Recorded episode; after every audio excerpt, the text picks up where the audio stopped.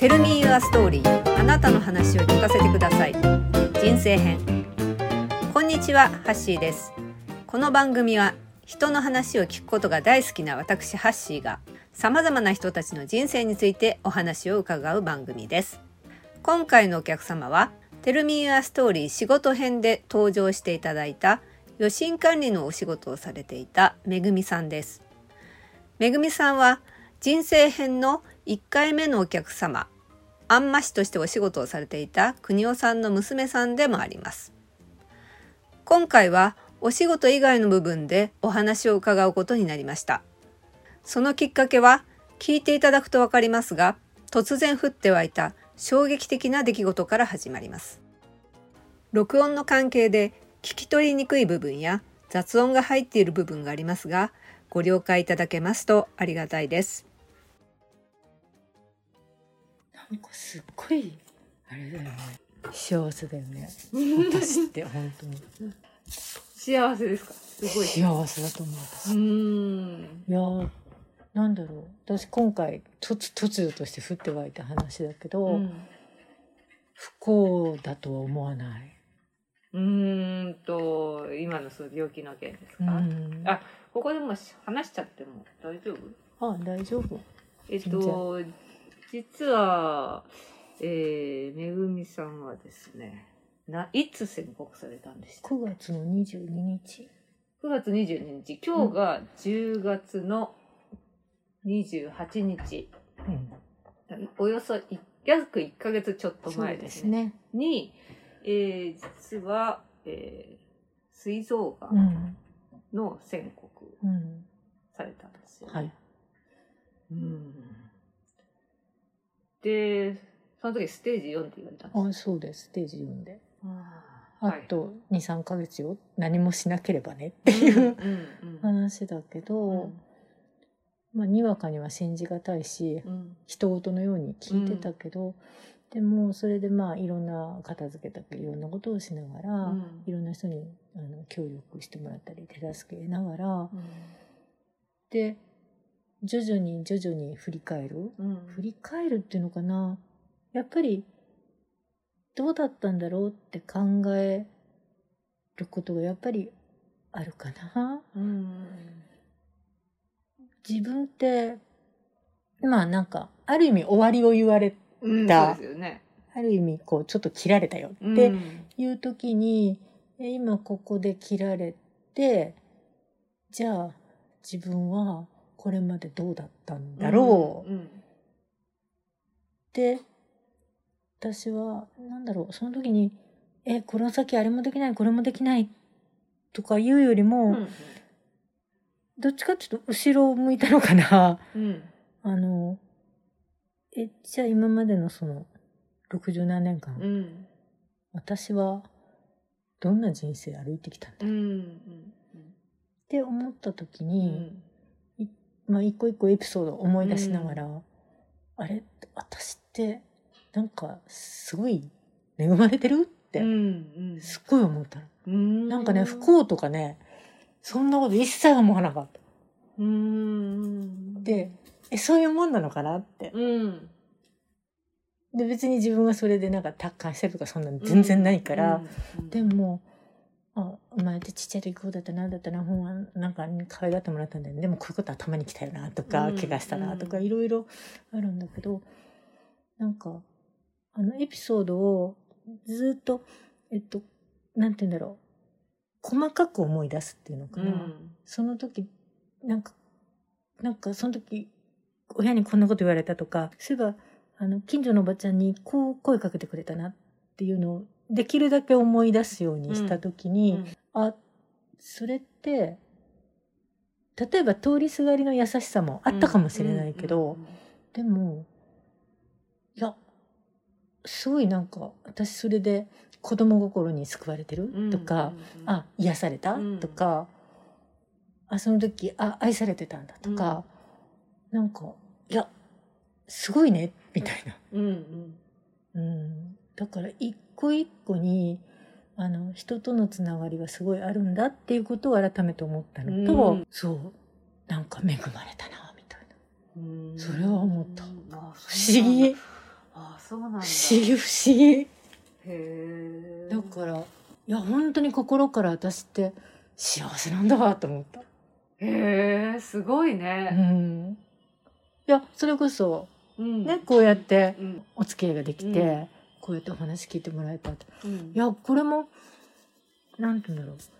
どっから どっかでうん。どっかでこうカチッてうん。なったんだよね、うん。それはそれですごい幸せだしもちろんさんと知り合ったのも幸せだし、じゃあ会社でもこいつも嫌いだ。あのやつあんな仕事しかしやがらねとか、いろいいろ思うけど、うん。でもそういえばあなんかでもあの時あの人一生懸命だったよねとかうん、うんででもあの時多分彼はそこまでしか力がなかった、うんその中で精一杯やってたんだねうんっていうのが冷静になると分かったりして、でもうん私頭にきて怒鳴ったよねみたいなのあるんだけど、うんでもそれはそれで関わり合えたねとか、だからいやー本当に一人じゃないんだっていうのはよくわかる。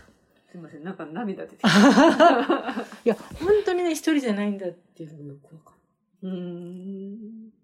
なんかね日々そんなこと思う前やっぱり介護ずっとやってる時にうん。孤独だと思うことあるのね。お父さんの介護をねうんうんうん。ずっとやってらっしゃって。うん。だからなんか日々追われてるとうんああもうとか疲れたって思うこともいっぱいあったし、やそうですよね。もう勘弁してと思うこともあったし、そうですね。あの孤独感みたいなのも、あのいっぱいあるのに、うんあるんだけど、うんやっぱりその中の孤独感みたいな、うん。なんていうのかな不満が多いの、うんうん。だけどよく考えたらそんなのしてくれる人いる？みたいなうん。感じでたとえその時一声かけてくれるとか、うん。話を聞いてくれるとか、うん。でもあやっぱりそれって恵まれてんだ。中には本当に孤立う感ん。しかない人ももちろんいると思うけど、でも見回して。うんうんひょっとしたらあの多分介護なんか特に孤独感あると思うんだけど、うんその時にあのどうせとかうん。わかんないやって思わないで、うん。いいじゃんケアマネージャーさんでも何でも、うんあの一歩そこで人に対して踏み出すとうん。出会いがあるかもしれない、うんうんうんそれがあると思なるほど。う、う、うんん。だからあのがんのうん。人ばっかりじゃん入院すると6人部屋でも全員がんなのあね。みんなそうにがんで入院するとみんな部屋の人はみんながんなんですね。で なんかまあすみません笑っちゃうんです。やいやほんとですよで他の病気いないねやっぱりね、うん。で手術してなんとか OK とか、はい。手術するけどちょっとこうがなりますよ、はい。みたいな人がい。ろいろはい。で大きい手術でうーなってる人とかいるんだけど、でもみんな、まあ、ほとんど100%とは言えないけど、ほとんどの人がやっぱり自分もうーってなんかせ看護師さんあの鎮痛剤くださいって言っときながら、こっち見て大丈夫って。うんうんうん言ってるのね。うんうんうん。他の人の心配を。自分も大変だけど。なんか看護師さん呼んであげようかとか、うんうんだからあそういうことかも。うんうん。そうするとその一声にすがれたりうんするのね。うんなるほどねあでもほとんどの病室えっとこまあこうやって半日しかいなかったところはでもほとんど声交わすあれも何もなかったけどでもほとんどのところは大体隣の人とかが「大丈夫?」とかうんいやあれですか今あのすごく恵まれてるなって感じたっていうお話をされましたけれども、うん。それはそのがんステージ4であるとうん。宣告をされてからの方がそう思うってことであすか、やっぱりそう思う。で宣告されて、うん。その当然悲しいとか、うん。なんて言うんだろうあれもしたかったこれもしたかったって私ほとんどなくて、うんうん。とにかくあの私が生きてるうちにしなければならないことばっかりがあ。ちょっとあるんだけど、ちょっとあの補足させていただきますと、えっ、とまず、えーめぐみさんはお父さんとうん。お二人暮らしで、お父さんの介護をしてらっしゃって、はい。お父さんがもう寝たきりの状態で、で今現在入院もうん。されていて、だからそのおお父さんにまつわることもいろいろやらなきゃいけないし、えっと基本的にまあ身内がもうお父さんとうんもぐらいなうん感じの、うそうですね。あれなんですかね、うん。とりあえず関係性上。関係性は。関係性上というふうに言わせていただきますけど。ということで全てのことを自分がやらなければいけないというふうに、まあということがあるでそれでまあステージ4ということでお医者さんからは宣告としては、うん。えっ、とあと余命どれぐらいというふうに言われたんでしたえっけ、っと抗がん剤をすれば平均で1年うんうんって、うん。なるほど、うん。というふうに言われた。言われた。だからその間に整理しておかなきゃいけないことがいろいろあると。うん。いうことで、まずそのお父さんをそのどうするかとか、うん、そうですね。あとは自分がもし亡くなった時にあ、そうです、そうです。どうしていけばいいのかとか、うんそういったことをいろいろやらなきゃいけないことが盛りだくさんだったと、盛りだくさん、そうですね。そういうことですよね。で、それも一つの道で決めれない。だから、もしも私が自分が抗がん剤治療を続けて、でも、もう動きが取れなくなって、うんその時に父がどうの？うんってなった時に、うん誰に動いてもらうの、うん。っていうのもあるし完全に亡くなってしまってでも父はまだ生きてますと、うん。これから施設も選ばなくちゃいけません、うん。っていう時にはどうしたらいいの、うん。とかいうのシミュレーションがあって、うん。でそのシミュレーションで相談してじゃあ大体このケースで今進めますか、みたいな。う。ん。でちょっとまあ私のそのそのなんていうかな証拠状態も見て、でその先もう一回考えますか、みたいなね。。うんなんかそういうのもあったりとか、そうね。それとじゃあお父さんのことは何とか頼めて、うん。ある程度うん。行く方向が決まったとしても、えー、とじゃあお父さん亡くなったらうん。誰にどうしてもらう、うん。でもちろん自分が亡くなった時うに、ん。あのどうするんだ、うん。葬儀は？納骨は、みたいな。うん。で火災道具の処分どうするんだとか、うん。あといろんな契約のね、うん。解除とか、もうなんか今生きていくのでいっぱいあの今デジタルもあるから、うん。あんな解除どうすんだとか 全部書き留めておかないといけないでうん。でだから自分は何が今 ID 持ってるとか全部、はいはいはい。で会社もまだ行ってたからん。会社への手続きはどうするんだとか、うん、だからそういうのをとりあえずは。でそれがある程度頼める人ができたら、うん。今度はあでもお世話になった人はきっちりお礼を言っていきたい、うん。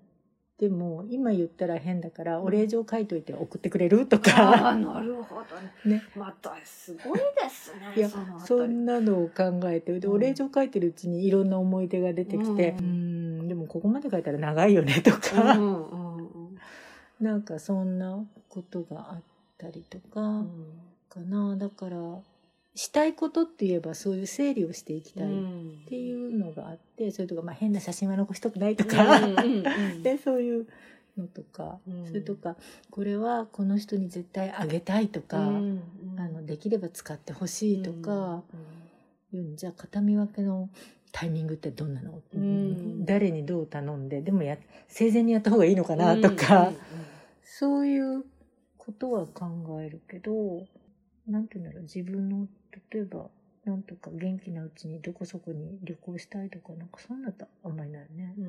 もともとそういうあれがないんだよね。そんなにそこにはそんなにないんですうんないよね。うんあれ食べたいこれ食べたいはあるかもしあ食べれないけど。物 うんそうか。で今一番しやりたいこととかなんかありますか？やりたいことっていうのが見つかん。じゃあそれは特にないんだ。そう。だからい一番やりたいのはこの話をしたかっあ、お話をしたかったた。うん、んですね。そう。まあそうですよねそういえばんこんなこんなことがだから本当は時系列にずーっと全部まとめて話せればよかったんだけど、うんまあそこまで準備できないから、うんまあそこは甘えて、もう時間軸もぐちゃぐちゃ前後して、取り留めのない話も混ぜうんてうん聞いてもらえたらなって、うんだからまあ編集して後のことはもううん別にあれで、とりあえず聞いてみたい。な感じが今一番したかったのはそれかな。そうなんですね。なのですごいなんか時間をいただいてます。いやいやいやいやいや、全然あれですけれども。ただねい一個こここもうもうちょっと気持ち収まってきたけど、うん辛かったのは、うんやっぱり父を最後まで見れるのかって。見てあげたいのうに、ん。もう世話自体はもう私できない状態だから、そこはごめん約束破りで。うん。っていう最後の爪甘いんだよね私いつもみたいな。いやいやいや大概なんかでさやった時に最後本番でくじけたよねとか。いやいろんなこと思ってにあれですよやってらっしゃる方じゃないですよ。いやなんかねそこはちょっと申し訳ないって思う。でまあ最後にね心配かけちゃってるからうん。父親にね、うんまああんなでもやっぱり父親だから心配するのね。うん。やっぱりね親だから。うん。なんかそこが申し訳ないって思うのとやっぱり最後に小さかった頃のうん。兄は決して嫌いじゃなかったし、うん。優しかったし、うん。あのよくあの兄の子供たちがね、あのなんかあれよね一番大事な妹だからねみたいなことを私に冗談めかして言ってたから、うん。きっとそうだったんうん。だろううん。って思うのね、どこから今の状態になっちゃったのって。今お兄さんとはえっとほほとんどコンタクトがない状態なんえっと、ですか母が亡くなってから全くない。あお母様が亡くなってから全く全くない。コンタクトがないんですか？5年もないんですよ。ああそうなんですか。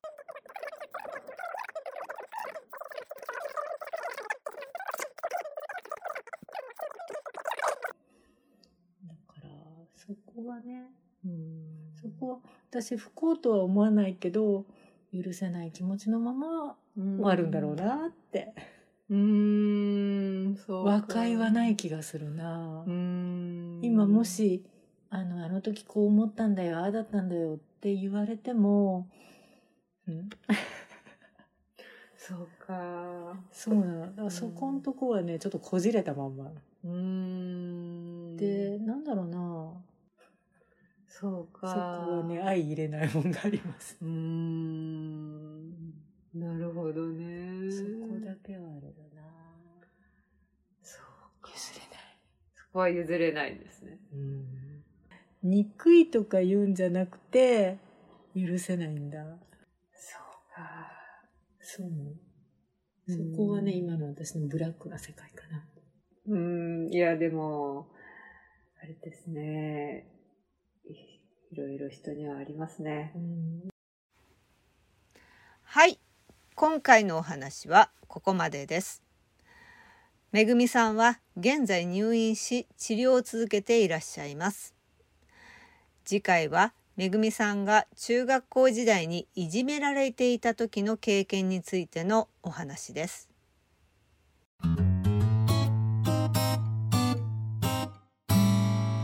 次回へ続く